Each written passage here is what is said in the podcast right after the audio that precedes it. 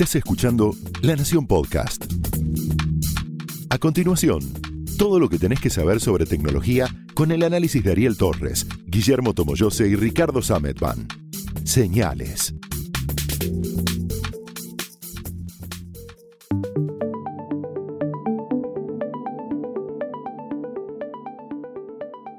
Hola, ¿cómo están? Bienvenidos a Señales, el podcast de tecnología de la Nación.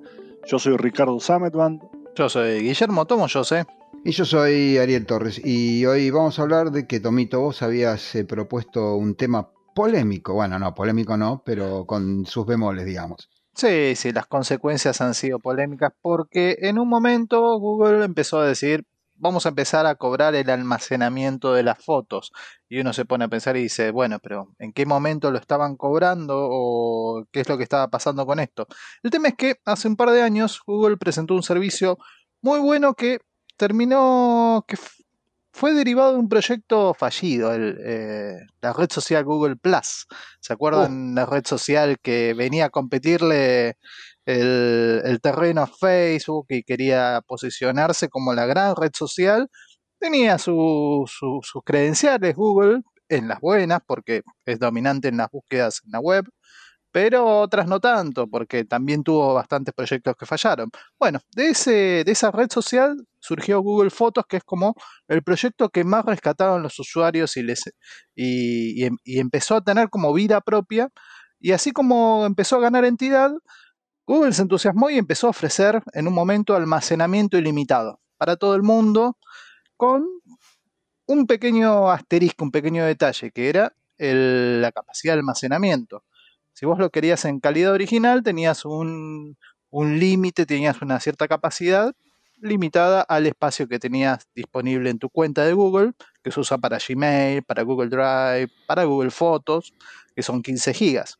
Pero después tenías otro pequeño asterisco que decía, si la usás con fotos de alta calidad, y ahí es donde entran los eufemismos de la compañía que dice, ¿qué es archivo original y alta calidad? Bueno, alta calidad, para aclararlo en, términos, es una foto comprimida, o sea, reducida en tamaño, que para Google dice no perdía la calidad en, la imagen. Lo cierto es que sí, al ser comprimido tenés perdés bits en el camino. Y, así se mantuvo durante, un tiempo en donde si lo guardabas en alta calidad, o sea, con las fotos y videos comprimidos, eh, la capacidad era ilimitada hasta hace poco, hasta el comienzo de este mes, donde Google dijo, bueno, acá se terminó todo, por supuesto lo avisaron con tiempo, dijeron, bueno, vamos a darles el tiempo necesario a los usuarios para que puedan hacer su copia de seguridad, para que evalúen y los invite formalmente a decir, bueno, pueden pagar alguno de los planes que tiene disponible la compañía para empezar a usar el espacio. O sea, en resumen, el espacio que era gratis hasta un tiempo atrás, ahora empieza a cobrarse y los usuarios empezaron a encontrarse con una situación de backups de copias de seguridad almacenadas en la nube de Google durante años y que en un momento a otro tenían que empezar a evaluar y a tomar una decisión sobre ese punto, por supuesto poniendo la tarjeta y pagando por mes o por año por ese espacio que tenían que ocupar en, los servidores de Google. Entiendo que Google todavía no se comió ningún, ningún juicio por el tema este, ¿no? Digo, porque en, si en su momento dijeron que esto era eh, ilimitado y, no dijeron va a ser ilimitado hasta el 20, hasta el primero de junio de 2021, entonces alguien podría decir, mira, Chango, vos me, dijiste que esto iba a ser ilimitado. Obvio en los términos y condiciones está, pero no me extrañaría que alguien se queje, ¿no? Eh, que se queje fuerte, digamos. Incluso porque existe una industria de, esto, digamos, más allá de, de que me parece tremendo que alguien por un lado diga, listo, espacio ilimitado, ¿sí? llegó Papá Noel y por otro lado eh, eh, las personas lo crean, pero quien no debió decirlo en primer lugar o debió poner no un asterisco, un cartel grande y rojo es Google, porque sabemos que tarde o temprano... Hmm. Lo que yo supongo que debe haber, digamos, el resguardo que deben tener es que ellos deben haber dicho no es espacio ilimitado para siempre, sino que es espacio ilimitado. Pero como bien, decís en algún momento, no, más vale. Em, recién estamos a 15 días de esto, más allá de que Google lo, dio como seis meses para, para que la gente se pusiera al día con esto. Eh, hay que ver si tal cual en un, dentro de un tiempo aparece alguna, alguna demanda de este, de este estilo. Lo que sí hay que marcar, que es un dato importante, es que todo lo que vos guardaste hasta ahora, o sea, todo lo que vos subiste a Google Fotos antes de ese primero de junio, no contabiliza para los 15 gigas que tenés hoy de almacenamiento gratis. O sea, hoy, como decía Tomito, tenés esos 15 gigas de almacenamiento para todos los servicios de, Google. Eh, esto incluye Drive, Gmail, toda la bola y mm, todo lo que es fotos almacenadas hasta el 30, 31 de mayo eh, no cuenta para esos 15 gigas. Lo otro que es interesante es que Google mantiene para mm, los usuarios que se quieren quedar en Google Fotos em, la herramienta esta de compresión que mencionaba Tomito, que realmente es muy buena. Mm, lo que hace es bajarle la resolución a algunas fotos y sobre todo a videos. Videos es por ahí donde, donde tiene, donde es, mayor el impacto. En fotos le mete una compresión no muy grande, realmente es muy, muy, muy difícil de notar eh, la diferencia. no es que la hace pelota la foto, muy por el contrario, eh, en general es muy difícil encontrar la diferencia entre una foto original y una que tiene la que pasó por Google Fotos, digamos, no es que se ve todo pixelado ni nada por ni nada por el estilo, pero obviamente si vos querés este, mantener las fotos tal cual las sacaste no es la no es la mejor alternativa. Sí, igual eh, mi mejor consejo en general con todo lo que tiene que ver con sonido e imagen es em, guardar más allá de lo que tenés hoy en términos de resolución. Eh, les cuento una anécdota muy cortita para que vean lo que quiero decir. El otro día estuve, estos días estuve limpiando mis, backups y demás, donde tengo cosas desde 1995 para acá, imagínense. Bueno, imágenes que en el 95, con las pantallas del 95, yo decía, wow, que ocupaba toda la pantalla y tal, era una estampilla. Eh, y a su vez estaba comprimida, porque en ese momento, imagínense, mi primer disco duro allá en año 90 y en monedas, tenía 40 mega, mega, 40 mega, me costó 300 dólares.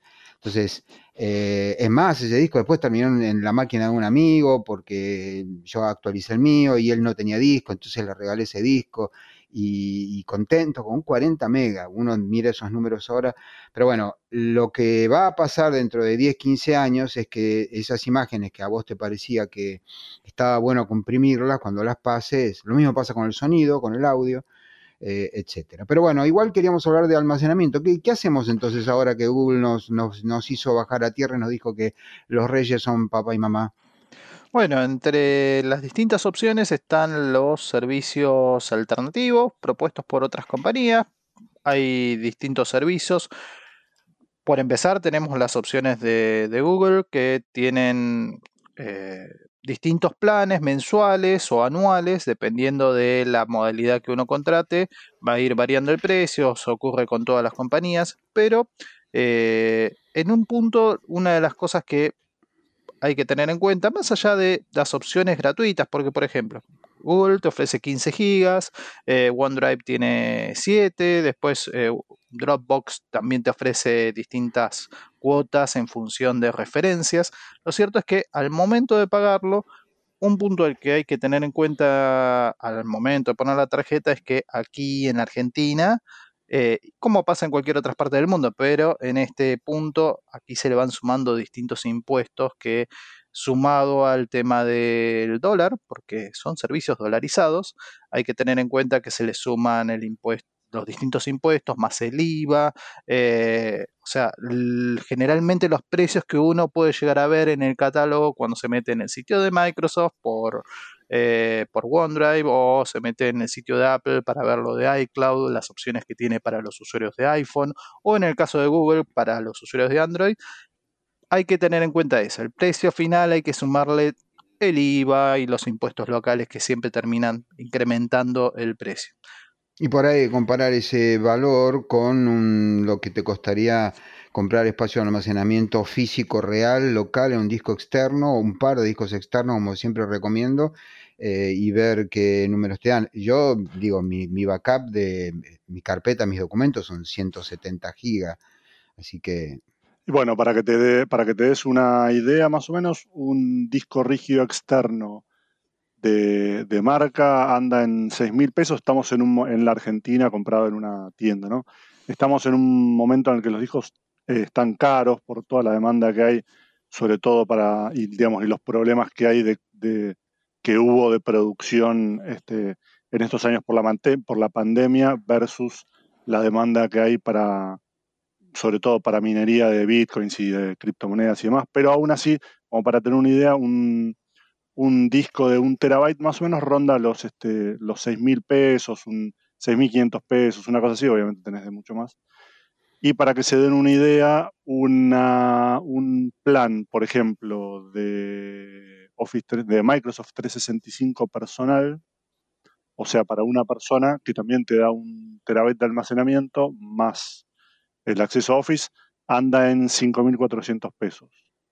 Eh, obviamente tenés también un plan familiar, que es para seis personas, que son 7.200 pesos. Y después tenés obviamente lo de Google, que son, eh, si yo no recuerdo mal, son por 2 terabytes, tenías, Guille, 100 dólares al año. Sí, por 2 terabytes, 100 dólares al año, es un precio muy parecido, similar al que ofrece Apple para los usuarios de iPhone o iPad y, su plataforma, su ecosistema de equipos, que también está en los 2 teras a unos 99, 10 eh, dólares por mes o unos 100 dólares al año, más o menos es el, precio que, se va moviendo dentro de, la oferta que hay en el mercado y en donde justamente como mencionaba Ricky, eh, las diferencias están en lo que pueden ofrecerte cada una de estas compañías, en el caso de, Microsoft, es eh, ofrecer una licencia de Office, eh, Word, Excel, PowerPoint, el paquete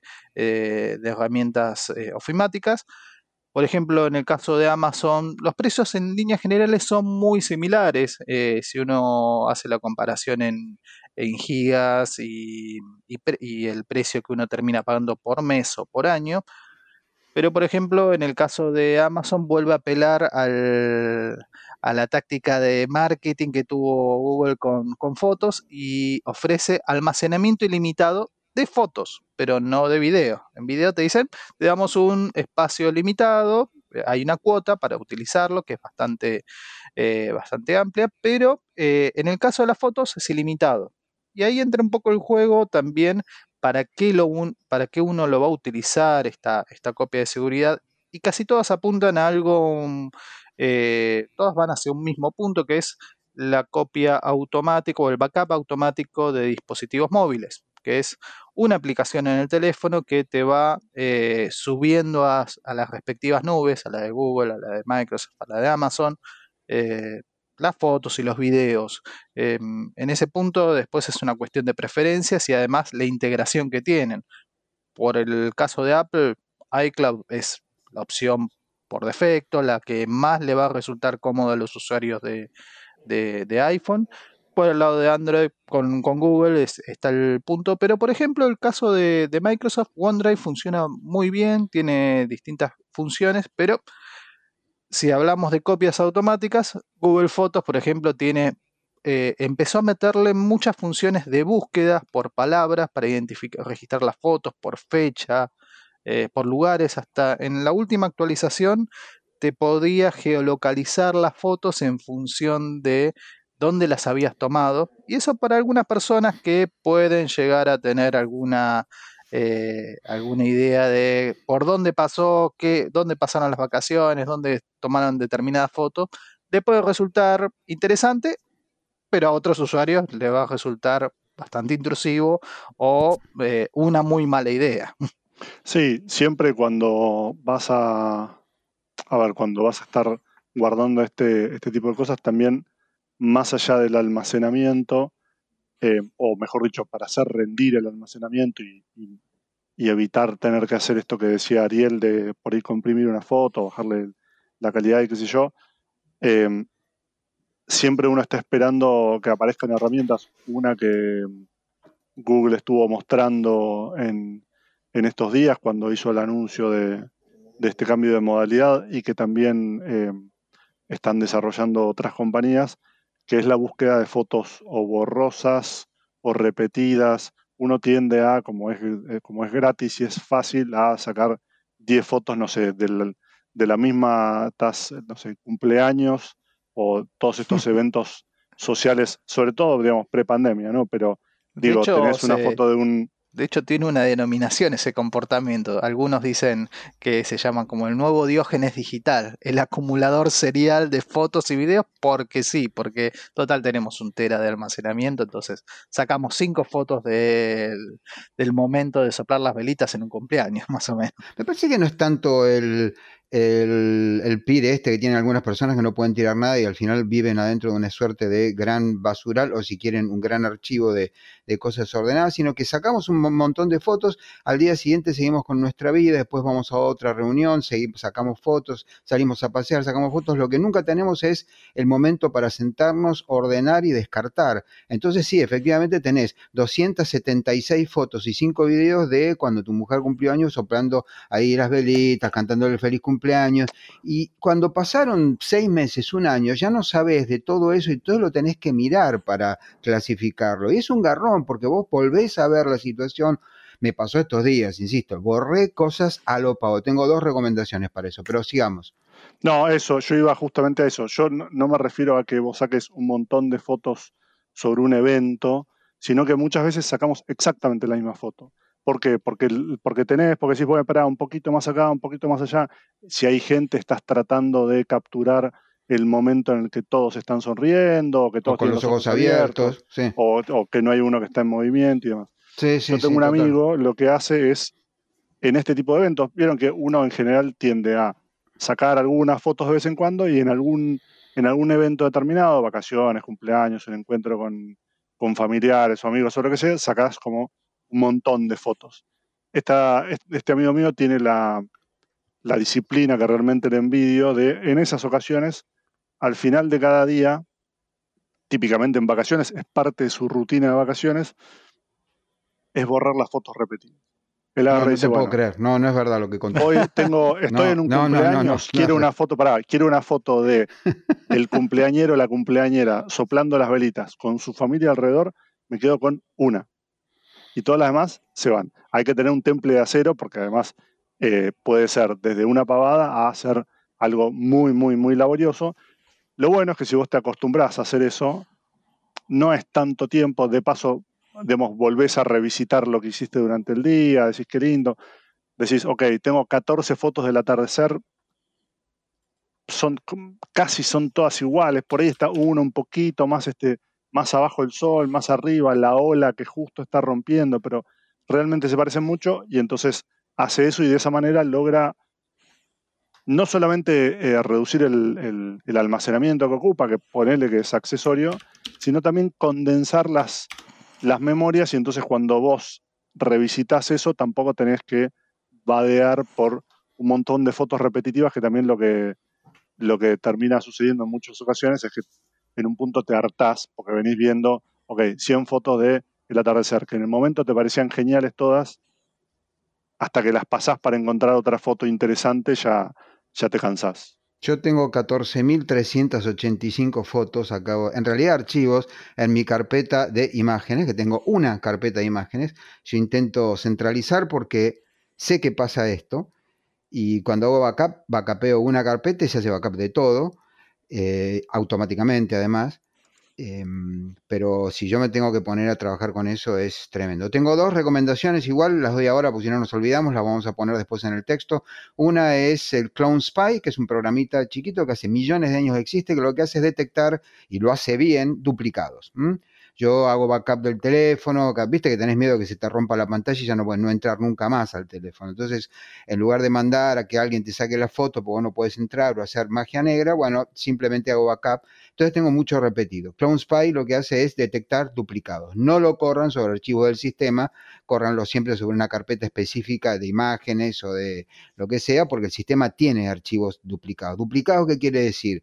Que si uno corre una función para compararlo bit a bit, va a dar que son iguales, iguales, iguales, iguales, iguales. Y después hay un programita muy poco conocido que se llama Similar Images, búsquenlo así, después le dejamos el nombre, que básicamente busca imágenes similares. Entonces ahí vos vas a encontrar las 34 fotos que le sacaste a tu perro que estaba durmiendo panza arriba, viste que a veces los perros ponen las cuatro patas para arriba, quedan muy ridículos, y vos hiciste varios ángulos para poner una en Instagram. Después las demás las dejaste. Y la verdad que de todas esas hay dos que son buenas y tenés 14. Bueno, Similar Images te permite detectar esos, esas imágenes eh, similares anda muy bien, pero al final hay que hacerlo a mano, porque no es que el programa al revés que mm, Clone Spy, que te permite decirle borra automáticamente lo más nuevo, porque lo más viejo es igual a lo más nuevo, entonces ¿para qué guardar lo más nuevo? ¿no? Entonces yo hago eso. Acá tenés que ir una por una marcando las que eh, no querés guardar. bueno, y entonces... No, y entonces una de las cosas que, me quedaba, me quedé pensando en lo que decía Ariel es el, el tema de la edición de fotos todo esto hablándolo de, hablando de forma local, en donde uno tiene un acceso mucho más rápido a los archivos y a diferencia de las copias en la nube, en donde uno, una vez que ya lo tiene almacenado en el servidor remoto, si quiere empezar a ver cuáles fueron las fotos de ese cumpleaños y cuáles son las que tiene que descartar, primero tiene que ir hasta el servidor, acceder, ver que se descargue la vista previa, poder eliminarlo, y es mucho más engorroso, eso es algo que hay que también tener en cuenta, porque cuando uno accede a la aplicación de Google Fotos, OneDrive, a veces hacen como un pequeño caché, una, una pequeña descarga previa para poder tener esa vista inmediata, pero lo cierto es que cuando uno abre esa foto tiene que descargarla y eso lleva un tiempo, unos segundos, pero igualmente termina siendo engorroso. Y hay un paso más que no estamos tomando en consideración, que yo sufro cotidianamente, eh, porque algunas personas, no voy a decir mi mujer, pero por ejemplo, ¿no? Algunas personas guardan muchos datos, mucho dato de imagen y video, y en algún punto hay que subirlo a esos discos. Ella paga, tiene montones, no sé ya cuántos terabytes, debe estar usándose media internet ella sola, lo paga, lo, paga por mes, está todo bien hasta ahí, pero hay un punto en que lo tenés que subir. Cuando su máquina no está siendo usada por una persona, o sea, por ella, se pone a, mm, sincronizar el, dichoso drive y claro, vos no puedes hacer más nada con esa conexión, porque además el proveedor que tengo yo utiliza el ancho de banda de subida como ancho de banda de bajada. O sea, olvídate, se muere, esa conexión se muere y ya está. Pero hay tanto material que esto es todo el tiempo que ella no usa la máquina. Mientras está usando la máquina, la usa ella, usa ella el ancho de banda, con lo que está muy bien lo del backup eh, en la nube. Yo tengo mis reservas acerca de algo que mencionó Tomito que tiene que ver con la privacidad. Después de todo lo que estamos subiendo es nuestra vida digital ahí, o sea, nuestra vida online, nuestras fotos, eh, textos, mensajes, etcétera. Eh, ya está nuestro mail, por ejemplo, online, ¿sí? Casi nadie este, utiliza su propio server de correo electrónico, eh, cifrado punto a punto, esto no, no, es realista, a lo sumo usas Proton Mail en el mejor de los casos. pero aparte de mis reservas está el tema de que vos necesitas estar subiendo todo, todo eso eh, eh, a la nube. Sí, yo lo que adopté en ese caso fue la costumbre de ponerlo para que vaya de noche. Porque si no, por ejemplo, lo, si te alcanza el tiempo, muchas veces. No, bueno, si te alcanza el ancho de banda para que suba, cuando el ancho de banda te dice vaya a tardar 46 días, 2 horas y 50 minutos, ya yo está. Yo lo he hecho, Towers. Yo lo, ¿Eh? hice durante dos, lo hice durante dos meses. Lo puse de tal manera que, que arrancaba a subir a las 12 de la noche y frenaba a las 7 de la mañana. Y al día siguiente así. Prendiste una vela. Tardó eso. Eh, no, prendiste una vela a San Winchester.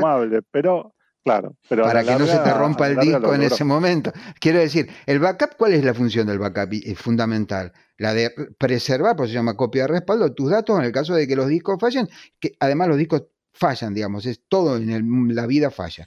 Puedes tener más suerte, menos suerte, pero si en esos dos meses fallaba el disco, bueno, yo me, me empezaba a reír ahora y terminaba para Navidad, porque es, la cuestión es que dure a lo sumo una hora toda la copia de todo eso que tenés que, que una hora y media máximo, un disco externo. Dos meses es mucho. Con, la conexión que tengo yo, imposible. Bueno, con la conexión que tengo yo, menos todavía. Está bueno, ¿Mm? pero por eso. Yo no, no, yo lo que tenía era una copia local Y además una Ah, ya tenías copia, bueno, está bien. Sí, sí, sí. Ya tenías Escuchame, Towers, vos, vos sí usás, eh, tenés armado un, un sistema para tener un backup, yo hago, pero, sí, yo hago pero local. solo backup local, no utilizo la nube, no, yo entiendo a la gente que defiende a la nube, les mando abrazos, los quiero mucho, los respeto, me parece que está bueno, creo que es el futuro y tal. Eh, más allá de que hay un montón de cosas por ver ahí en tema de costos y tal, esto de, de tercerizar no siempre es tan sencillo como, como se dice, pero bueno, no importa. Lo que yo creo es que poner las cosas en la nube me resta una bocha de privacidad, mucha. Entonces, eh, y además ahora tenemos el riesgo enorme del ransomware, así que lo que yo hago es backup local en discos externos, ¿sí? En realidad hago dos backups. Eh, hago un backup local en otro disco duro dentro de mi propia máquina, hago backup dentro de la red a otra computadora y además hago regularmente, ponerle una vez por semana, enchufo los discos externos y se hace eh, backup de eso. Eso lleva dos minutos porque no produzco tanto, pero lo que quiero decir es, eh, la, forma mía de hacer backup es a la antigua, con discos reales, locales, no en la nube. eh, no porque no quiera pagarlos, porque los discos los tuve que pagar, los discos externos, tengo una pila acá de discos externos, más los discos internos de las máquinas, o sea, por ahí te cae un rayo cerca y te revienta los dos discos de una computadora, por eso además tengo en otra computadora, supuesto el caso de que caiga un rayo y no rompa todo, además están los discos eh, externos, etcétera. Pero lo hago localmente, no me importa cuánto más o menos me cueste, lo que sé es que es más rápido, ¿sí? Es un poco más incómodo, esto es verdad, sin duda es un poco más incómodo que simplemente decirle a la máquina ya está. Y, y te olvidas del asunto. Y, es muy seguro contra el tema ransom, que ransomware que ahora está muy, muy, digamos, como el rojo vivo. Para eso uso ThinkBack Free, es un programa gratis.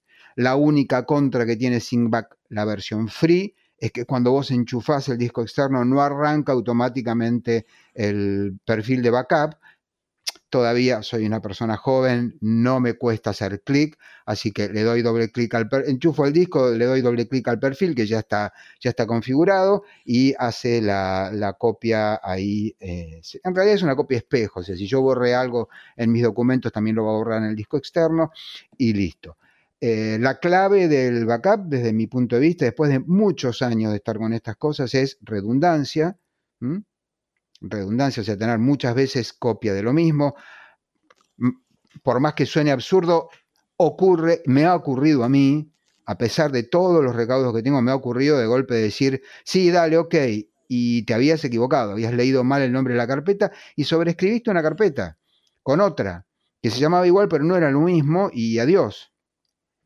Eh, así que, bueno, fuera de tener esos, esos recaudos, yo estoy, la verdad que me, siento más cómodo manteniendo un montón de información que es muy personal. Tomito hablaba de la geolocalización. Yo publiqué una columna en su momento que decía la foto que habla, se llamaba, eh, en broma, pero lo cierto es que hubo mucho tiempo en el que muchos servicios del principio de las redes sociales, cuando vos ponías una foto, te dejaban las coordenadas de Google, de Google Maps en el caso de usaras Android, sino las de, las de Apple, digamos, te geolocalizaba. ¿Con qué error? Bueno, yo publiqué una foto que saqué en la puerta del diario allá en Bullar y las coordenadas te, me daban con un error de dos metros donde había estado parado yo. O sea, vos te sacás, te pasás sacando fotos de un cumpleaños y vos sabés, le estás diciendo, estabas, ahora ya no es más así, ahora todo, todos los servicios borran los metadatos, pero estabas bueno, entonces si vos guardas las fotos online, en un backup online, yo entiendo que se preocupan por nuestra privacidad, que lo protegen, bla, bla, bla, pero también nos enteramos de brechas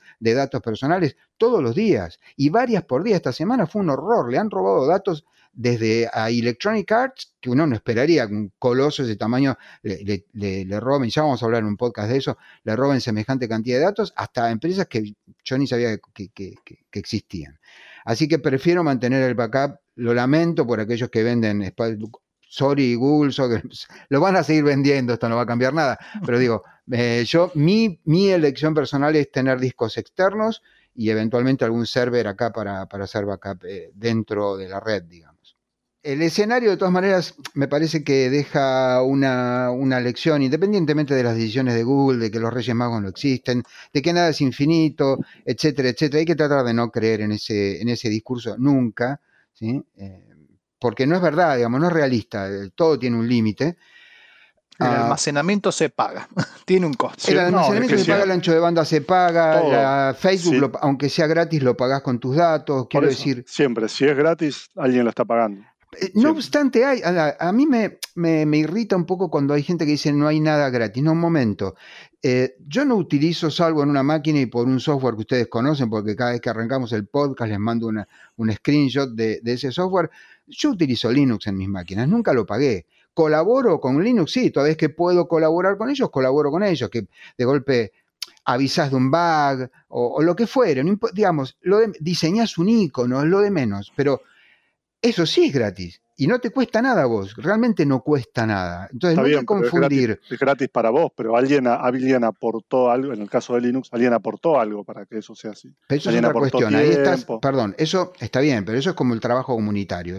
O sea, e- es un, un trabajo colaborativo y, y lo, que, lo único que no tiene sentido es empezar a despotricar porque no anda. Bueno, fíjate por qué no anda, reporta el bug, lo que sea, digamos.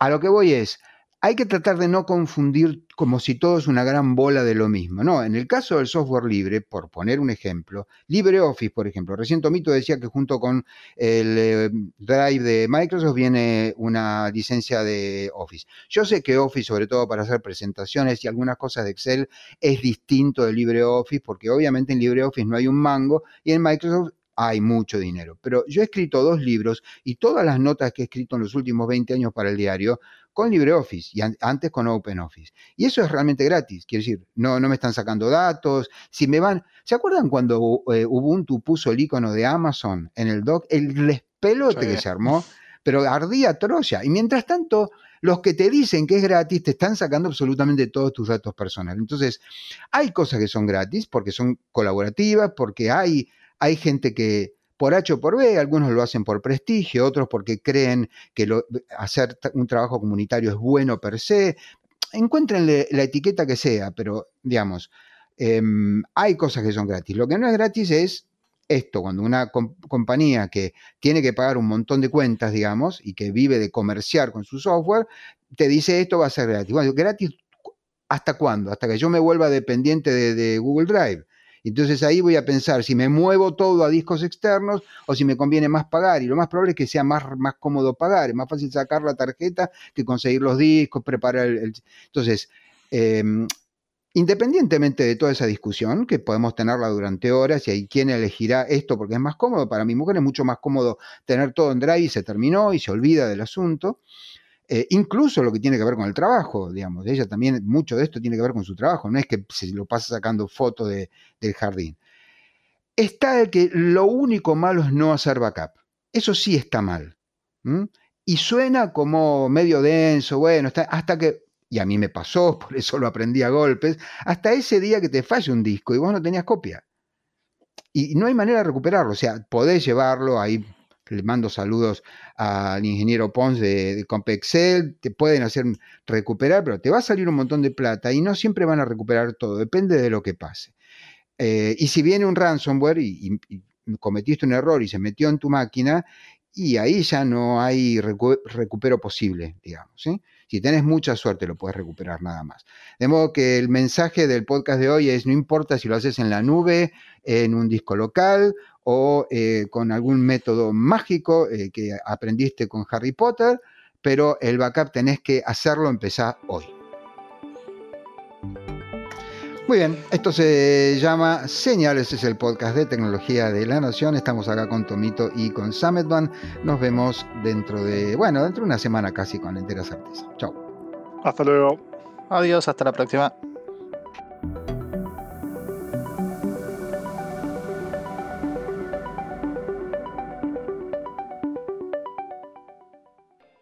Esto fue Señales, un podcast exclusivo de La Nación. Escucha todos los programas de La Nación Podcast en www.lanacion.com.ar. Suscríbete para no perderte ningún episodio. Estamos en Spotify, Apple Podcast, Google Podcast y en tu reproductor de podcast favorito. Seguí escuchando La Nación Podcast.